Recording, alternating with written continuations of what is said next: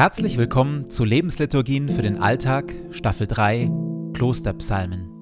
Die 150 Psalmen der Bibel sind Herzstück aller klösterlichen Gebete. Sie sind bis oben hin angefüllt mit Leben, mit Glaube und Zweifel, Klage und Jubel, Hilflosigkeit und Übermut. Mit Hilfe der Lebensliturgien tauchen wir ein in die Welt der Psalmen und beten uns wie im Kloster Stück für Stück durch sie hindurch. Jede Lebensliturgie beginnt und endet mit Gebeten, die immer gleich bleiben. Psalmtext und Impulse in der Mitte wechseln. Am intensivsten wirken die Lebensliturgien, wenn sie in Ruhe angehört werden. Und jetzt viel Freude damit.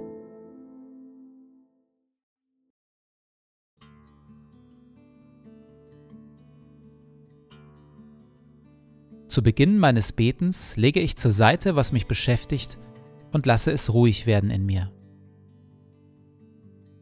Ich sammle meine Gedanken und atme langsam und bewusst.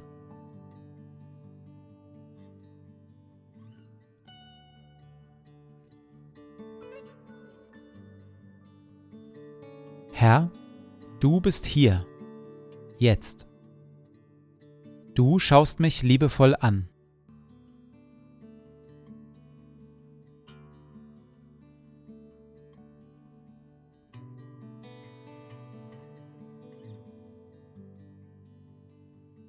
Ein Gebet von Benedikt von Nursia, Vater des Mönchtums aus dem 6. Jahrhundert. Verleih mir, gütiger und heiliger Vater in deiner Huld, einen Verstand, der dich versteht, einen Sinn, der dich wahrnimmt, einen Eifer, der dich sucht, ein Herz, das dich liebt, ein Tun, das dich verherrlicht und eine Geduld, die auf dich harrt. Amen.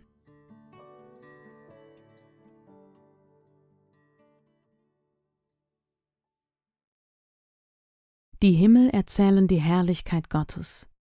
Das Firmament verkündigt das Werk seiner Hände. Ein Tag erzählt es dem anderen, und eine Nacht teilt es der anderen mit. Ohne Sprache und ohne Worte, lautlos ist ihre Stimme. Und doch geht ein Klingen über die Erde, ein Raunen bis ans Ende der Welt. Er hat der Sonne ein Zelt am Himmel gemacht. Wie ein Bräutigam am Hochzeitstag kommt sie hervor. Wie ein strahlender Sieger betritt sie die Bahn. An einem Ende des Himmels geht sie auf und läuft hinüber bis zum anderen Rand. Nichts bleibt vor ihrem feurigen Auge verborgen. Das Gesetz des Herrn ist vollkommen. Es stärkt und erfrischt die Seele. Was der Herr in seinem Wort bezeugt, darauf kann man sich verlassen, auch einem Unerfahrenen wird dadurch Weisheit geschenkt. Die Gebote des Herrn sind richtig und erfreuen das Herz. Die Vorschriften des Herrn sind klar und schenken Einsicht. Wertvoller als Gold sind sie und süßer als Honig. Herr, auch ich, dein Diener, lasse mich durch sie zurechtweisen. Sie zu befolgen bringt großen Lohn.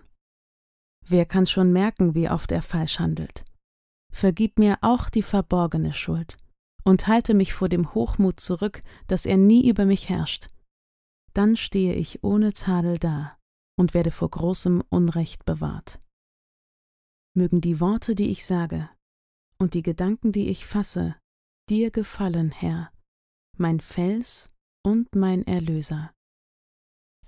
Wie schön ist denn bitte dieser Psalm. Die Himmel erzählen die Herrlichkeit Gottes. Das Firmament verkündigt das Werk seiner Hände. Ein Tag erzählt es dem anderen, und eine Nacht teilt es der anderen mit. Ohne Sprache und ohne Worte, lautlos ist ihre Stimme. Und doch geht ein Klingen über die Erde ein Raunen bis ans Ende der Welt. Dieser Psalm atmet eine tiefe Schönheit. Überhaupt spielt Schönheit im christlichen Glauben eine große Rolle. Egal ob gregorianischer Choral, Bachkantate oder guter Lobpreis, Musik zur Ehre Gottes ist in der Regel wunderschön.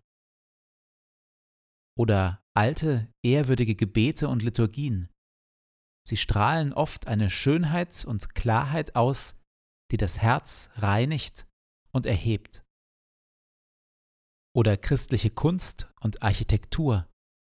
Sie stecken voll kluger und tiefer Schönheit. Kirchenfenster voller Farbe und Anmut, durch die die Morgensonne fällt. Die christlichen Mystiker behaupten, im Schönen erahnen wir die Urschönheit Gottes. Sie sagen, immer dann, wenn uns echte Schönheit begegnet, berührt uns Gott. Dann begegnen wir auf eine besondere Weise Gott.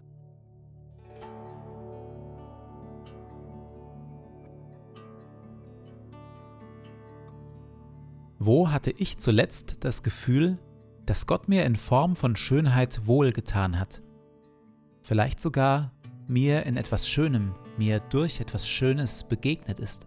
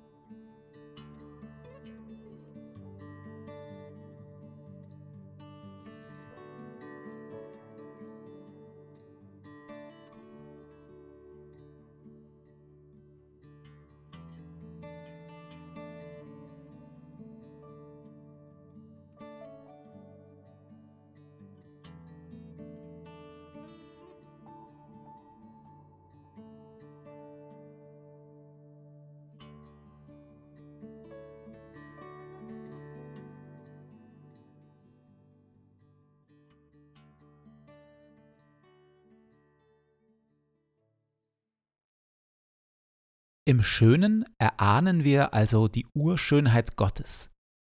Immer dann, wenn uns echte Schönheit begegnet, berührt uns Gott. Das Ganze funktioniert aber nicht automatisch.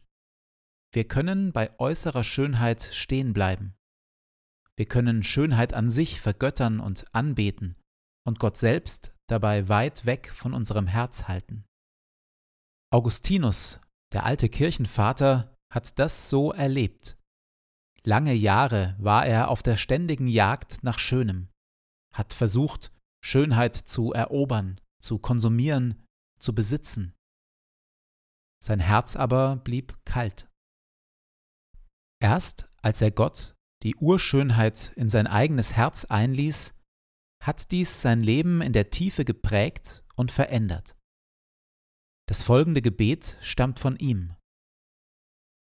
Spät habe ich dich geliebt, o Schönheit, so alt und doch immer neu.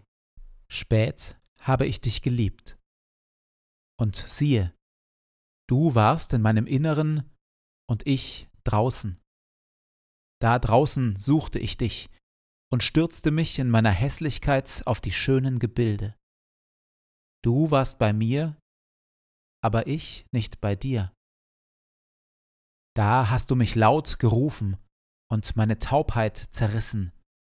Da hast du geblitzt und geleuchtet und meine Blindheit verscheucht.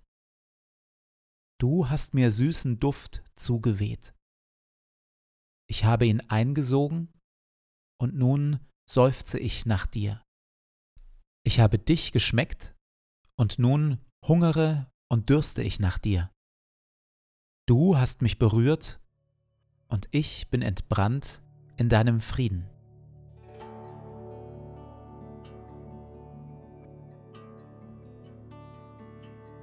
Habe auch ich das schon erlebt, dass ich mich von der oberflächlichen Schönheit der Welt habe gefangen nehmen lassen?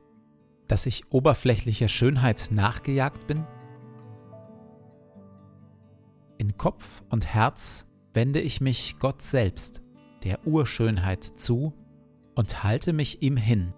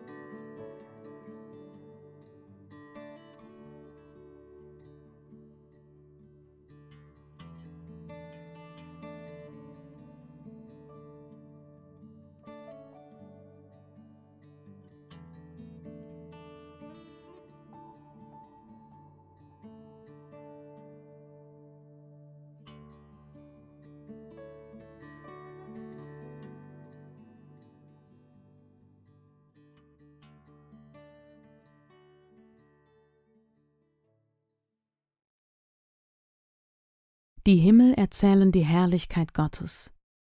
Das Firmament verkündigt das Werk seiner Hände. Ein Tag erzählt es dem anderen, und eine Nacht teilt es der anderen mit. Ohne Sprache und ohne Worte, lautlos ist ihre Stimme. Und doch geht ein Klingen über die Erde, ein Raunen bis ans Ende der Welt. Er hat der Sonne ein Zelt am Himmel gemacht, wie ein Bräutigam am Hochzeitstag kommt sie hervor. Wie ein strahlender Sieger betritt sie die Bahn. An einem Ende des Himmels geht sie auf und läuft hinüber bis zum anderen Rand. Nichts bleibt vor ihrem feurigen Auge verborgen. Das Gesetz des Herrn ist vollkommen. Es stärkt und erfrischt die Seele. Was der Herr in seinem Wort bezeugt, darauf kann man sich verlassen, auch einem Unerfahrenen wird dadurch Weisheit geschenkt. Die Gebote des Herrn sind richtig und erfreuen das Herz. Die Vorschriften des Herrn sind klar und schenken Einsicht. Wertvoller als Gold sind sie und süßer als Honig. Herr, auch ich, dein Diener, lasse mich durch sie zurechtweisen. Sie zu befolgen bringt großen Lohn. Wer kann schon merken, wie oft er falsch handelt? Vergib mir auch die verborgene Schuld und halte mich vor dem Hochmut zurück, dass er nie über mich herrscht dann stehe ich ohne Tadel da und werde vor großem Unrecht bewahrt. Mögen die Worte, die ich sage, und die Gedanken, die ich fasse, dir gefallen, Herr, mein Fels und mein Erlöser.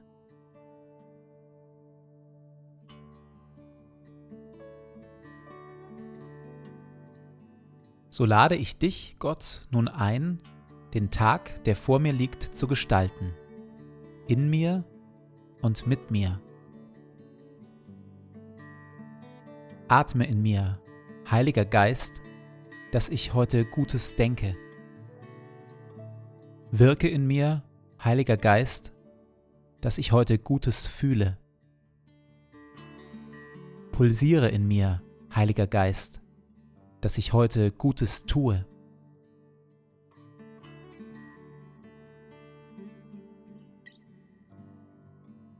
Dir gebe ich meinen Tag und mein Leben. Erfülle mich mit deiner Kraft und mit deiner Liebe, heute und an allen Tagen. Amen.